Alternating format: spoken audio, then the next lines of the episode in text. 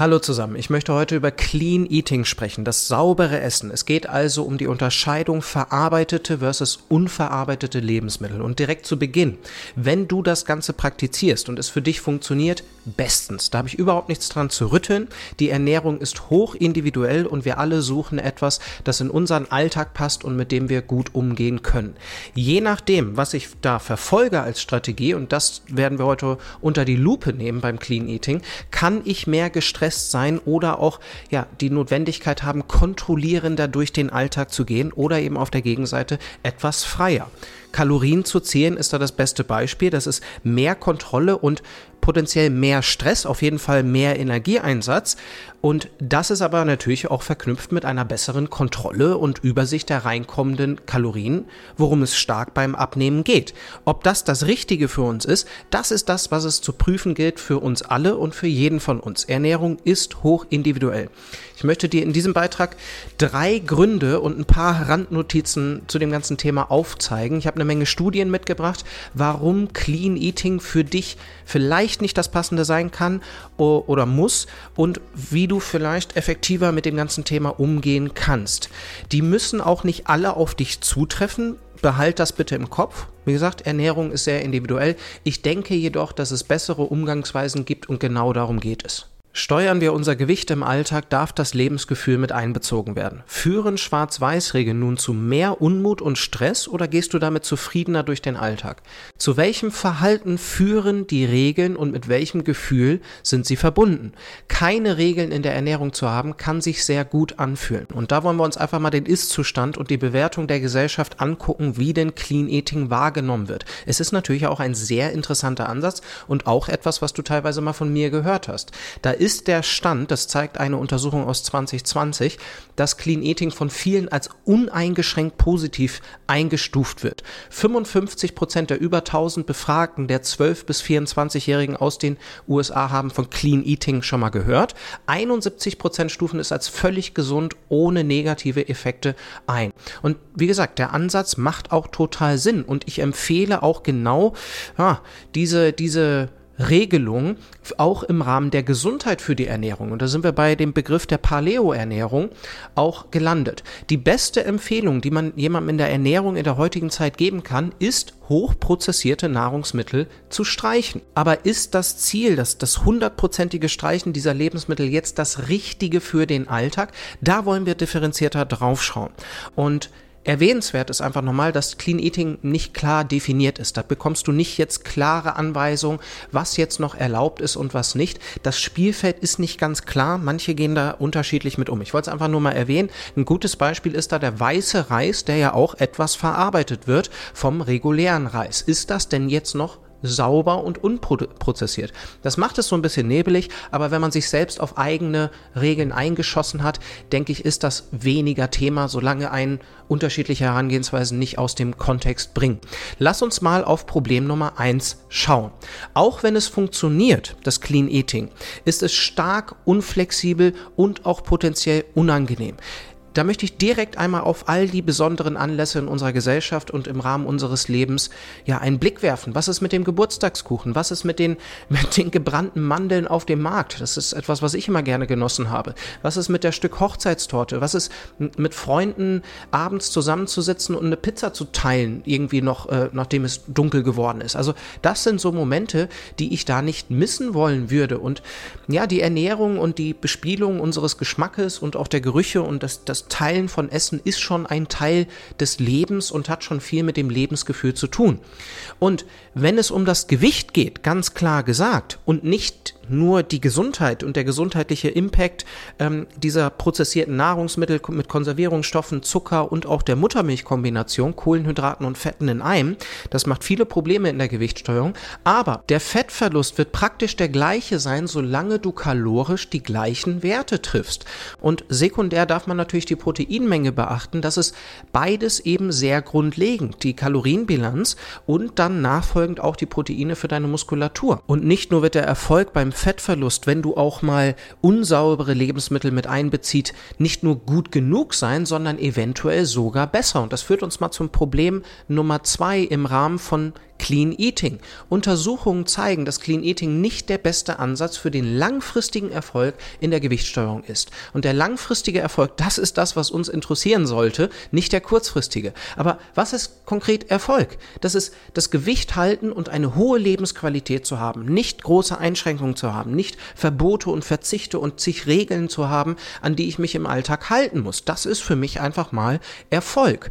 Und aus dem langfristigen Erfolg können wir auch eine passende Lebensweise und Lebensqualität auch vor allen Dingen unterstellen. Wenn jemand drei Jahre eine gewisse Strategie verfolgt, dann würde ich unterstellen, dass da ja, zumindest die meisten Bedürfnisse unter diese Haube der Strategie passen. Und Adherence ist da einfach das Stichwort in der Fachliteratur. Das sollte ein, ein dominanter Faktor in der Bewertung von Ansätzen für die Gewichtssteuerung sein. Und darin zeigt sich einfach, was alltagstauglich und was praktikabel ist. Ernährung funktioniert nicht ohne Genuss. Da kenne ich nur eine Handvoll von Menschen, die das so mit Zufriedenheit praktizieren. Denk an die ganzen Anlässe in unserer Gesellschaft. Eine Untersuchung zeigt beispielsweise, und ich blende dir die Studie ein, dass die Masse der Menschen erfolgreicher mit einem Ansatz mit Brot ist. Brot ist jetzt auch wieder die Frage, ist das denn jetzt noch sauberes Essen? Im Paleo-Ansatz ist das nicht mehr mit einbezogen, aber ich möchte auch gar nicht die beiden Ansätze jetzt gerade vermischen.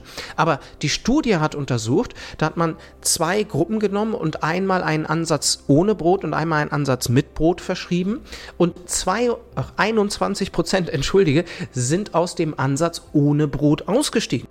Und im Gegenzug mit Brot der Ansatz, da sind nur 6% ausgestiegen. Also 15%, die ja, mehr ausgestiegen sind, weil der Ansatz einfach nicht wirklich ja auch andere Bedürfnisse im Rahmen unserer Ernährung gut mit abgeholt hat. Und das ist der entscheidende Punkt. Wir, wir sind hier bei dem entscheidenden Punkt. Funktioniert die Strategie langfristig für dich. Und da kennt jeder auch die Statistik, 95 Prozent der Diäten scheitern über mehrere Jahre. Das war mal so ein eindrücklicher Wert und das ist das Kernproblem. Wen interessiert denn etwas anderes? Und das bestätigt auch eine weitere Studie, in der es um flexible und rigide Kontrolle ging. Das möchte ich jetzt gleich nochmal ein bisschen ausfächern, was das alles bedeutet. Da kannst du eine Menge draus mitnehmen in ein, meinen Augen. Genau diese flexible Kontrolle und diese selbstregulierte Kontrolle im Alltag ist das oder ist einer der Hauptpunkte, den ich unseren Teilnehmern im Coaching beibringe. Und wie kann ich eine Leistung erbringen, die, die Steuerung der Kalorienbilanz, ohne ein stets ähnliches Verhalten und ohne die Kalorien zählen zu müssen. Wie geht das mit Flexibilität? Da habe ich jahrelang in meinem eigenen Leben geschliffen und ich wollte da nie einen riesigen Aufwand haben. Ich, hab, ich war immer daran interessiert, ähm, den, an dem Minimalaufwand. Wie kommen wir mit dem geringstmöglichsten Energieeinsatz da an unsere Ziele? Wir wollen doch unsere Energie in anderes stecken. Ich möchte doch nicht ständig das Essen abwiegen oder, oder ähnliches und die ganze Zeit zählen und im Restaurant mich fahren, fragen, war das denn jetzt zu viel? Spiel oder, oder anderes. Wenn du das in deinem eigenen Leben erlernen möchtest, dann bist du bei uns genau richtig. Alltagstauglichkeit, Flexibilität und gute Ergebnisse sind da das, was wir verfolgen. Und bevor wir uns da zusammentun, lernen wir uns erstmal kennen. Da hast du den Link und die Infos dazu findest du auf unserer Seite www.imfasting.de. Da musst du dich nur für ein Gespräch eintragen hast auch den Link in der Beschreibung. Und ja, da das so gut funktioniert, dieses, diese 1 zu 1 Arbeit, die ich da praktiziere, die wir da praktizieren, konzentrieren wir uns auch nur auf das. Das heißt, wenn du wirklich ohne Umwege über los direkt zum Ziel kommen möchtest, dann bist du da bei uns richtig, dann melde dich mal bei uns. Freue ich mich, dich kennenzulernen. Zurück zur flexiblen Kontrolle. Was, was bedeutet das denn jetzt? Wo, wodurch ist das charakterisiert? Und das ist vor allen Dingen dadurch charakterisiert in der Literatur, dass die Zeitpunkte der Mahlzeiten flexibel sind, dass die Ziele auf der Waage flexibel sind. Und wie kann es auch anders sein? Wie soll ich denn sonst mit meinem Alltag da arbeiten? Und was ist, wenn ich mal mehr Stress habe? Bleiben die Ziele dann trotzdem die gleiche? Wir sind doch keine Maschine. Da bleibt einfach auch die Menschlichkeit Zeit manchmal auf der Strecke in diesen Ansätzen, in diesen rigiden Ansätzen. Wir könnten auch einfach sagen, wir wollen die Ernährung etwas menschlicher gestalten ne, und mit unseren Bedürfnissen. Aber vor allen Dingen sind Nahrungsmittel nicht schwarz oder weiß, nicht schlecht oder gut. Diese Bewertung ist etwas, was uns da schon Beine stellen kann psychologisch die Nahrung, wie gerade schon gesagt, die erfüllen unterschiedliche Zwecke. Das ist ganz, ganz wichtig. Denk da an den Kuchen am Geburtstag. Denk da an den Adventskalender. Der ist nicht dafür da, dass du deine Gesundheit oder deine Gewichtssteuerung damit meisterst. Es ist nicht dafür da, besonders gesund zu sein und gute Nährstoffe in deinen Körper zu bringen. Es ist aber die Frage, ist das denn trotzdem okay, das mal zu essen? Und da kommen wir gleich nochmal mehr drauf. Die rigide Kontrolle ist so ziemlich das Gegenteil. Rigide Ziele, Woche für Woche. Häufig ist einfach nur das Ziel wichtig und wie schnell man es erreicht. Und man hat eben diese Schwarz-Weiß-Betrachtung in, in richtig und falsch der Lebensmittel. Die Frage ist da immer, wie fühle ich mich denn danach, wenn ich etwas Falsches in Anführungszeichen gegessen habe? Worauf kommt es denn wirklich an? Wir wollen doch einfach unsere Ziele im Rahmen der der, des Gewichtes erreichen und wollen uns wohlfühlen. Und das soll irgendwo der Ansatz mit abdecken. Nun, jetzt könnte man ja meinen, wenn man diese Regelung da verfolgen könnte, das ist ja Kasus Knacktus, aber man könnte ja meinen, Mensch, diese Empfehlung, die hört sich doch, die, die ist doch total simpel. Also natürlich ist äh, natürliche Ernährung besser. Was sind denn die Ergebnisse? Was zeigt denn da die, Wissenschaft? Der flexible Ansatz ist mit einem niedrigeren BMI, weniger Binge-Eating und mehr Erfolg nach einem Jahr verbunden. So, also das sollten wir schon mal ernst nehmen. Wie gesagt, wenn das Clean Eating für dich funktioniert, habe ich da überhaupt keinen Stress, muss ich nicht dran rütteln. Aber für alle, die noch einen Ansatz für sich suchen und da vielleicht noch etwas verbessern und schleifen wollen, ist das ein ganz wichtiger Punkt. Nachfolgend wurde drei Jahre später auch nochmal kontrolliert. Siehe da, auch nach drei Jahren war der flexible Ansatz erfolgreicher. Das zeigt die Wissenschaft. Ich möchte mal kurz auf eine Anekdote, äh, auf mein Erleben da zu sprechen kommen und frag dich mal, wie du das erlebst, wenn du solche Menschen um dich hast, ich persönlich kenne keine Person, die irgendwie enthusiastisch und mit Freude diesen Ansatz in Freiheit, in der, in der Freizeit auslebt. Das ist, das ist häufig das Gegenteil. Häufig erlebt man das so, es, es fühlt sich eher an, so wie das Motto, ja Mensch, das ist einfach nötig, um XY zu erreichen. Und das gibt die Literatur einfach nicht her. Kommen wir mal zum nächsten Problem. Problem Nummer drei. Die schwarz-weiße Haltung zur Nahrung macht viel Druck für das eigene Verhalten und kann zu einem gestörten Essverhalten führen. Wir sind da bei dem Begriff Orthorexia, was so viel bedeutet wie krankhafte Gesundesser. Und rigide Ansätze mit diesem Schwarz-Weiß-Denken können genau dazu führen, zu dem krankhaften Gesundessen. Und ich blende dir da auch wieder eine Studie ein. Und da, die Studie hat auch gezeigt, im Vergleich der flexible Ansatz war damit nicht hoch assoziiert die rigiden Ansätze schon. Und kurz eingeworfen, rein, rein psychologisch, wie gerade schon erwähnt, da steckt eine gewisse Abhängigkeit vom Tun, vom Verhalten drin. Ich muss das so tun, sonst passieren schlimme Dinge. Das ist der Druck, von dem ich gerade gesprochen habe. Und das ist immer ein schlechtes Zeichen. Stell dir vor, ich würde mit Intervallfasten so umgehen. So, nein, ich muss auf jeden Fall diese Stunden erreichen, sonst passiert irgendwie was Schlimmeres. Ne, ich bin emotional abhängig von, von genau diesem Verhalten. Das ist, das ist Teil des Problems oder ja, ein großer Punkt des Problems. Und da darf man sich vor Augen führen, dass das gewissermaßen in diesen, in diesen Ansatz mit eingebaut ist. Jede Art von Perfektionismus oder, oder Perfektion in einem Verhalten ähm, und, und Schwarz-Weiß-Denken kann dazu führen, dass wir uns da von dieser Stellschraube abhängig machen. Das ist genau das gleiche bei Intervallfasten. Und das ist, es ist aber besonders bei dem Clean Eating der Fall, weil es auch so schwer umzusetzen ist langfristig, was ja eben genau die Wissenschaft zeigt. Deshalb auch, die Steuerung des Gewichtes ist eine der besten Möglichkeiten, Perfektionismus abzulegen, zu lernen, mit sich selbst und seinen Bedürfnissen zu arbeiten und sich selbst bei all den menschlichen Herausforderungen im Alltag anzunehmen. Etwas, das viele von uns gut gebrauchen können. Und eine neuere Studie aus 2020 zeigt ebenfalls, dass die rigiden Ansätze zu häufigeren Binge-Eating-Anfällen führen. Und das wurde in über 1300 Probanden untersucht. Das sollten wir ernst nehmen.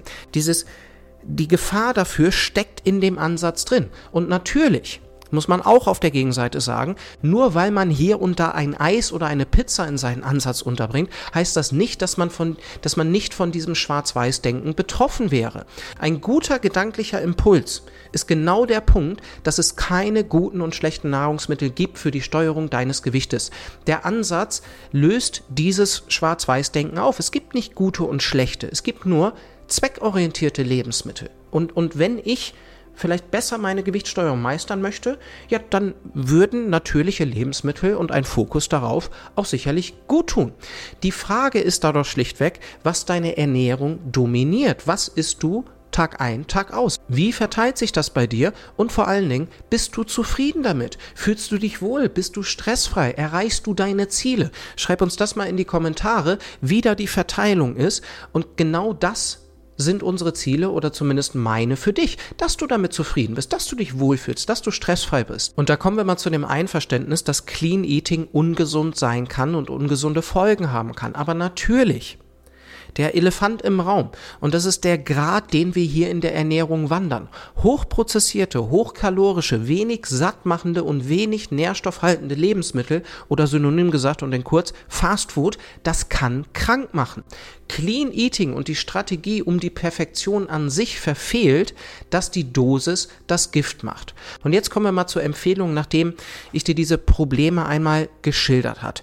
Wir wollen vor allen Dingen den Fokus ausrichten. Worauf konzentrieren wir uns bei der Steuerung unseres Gewichtes im Alltag? Und das sind das dürfen die guten Dinge sein, von denen du mehr möchtest. Nicht über das Streichen von Lebensmitteln arbeiten oder über eine negative Bewertung, was immer eine irgendwo ja ein schlechtes Gewissen dann auch auslöst, wenn ich mich in Anführungszeichen falsch verhalten habe. Wir wollen den Fokus auf die guten Dinge ausrichten. Wir wollen uns für Dinge entscheiden, nicht gegen Dinge. Weiter.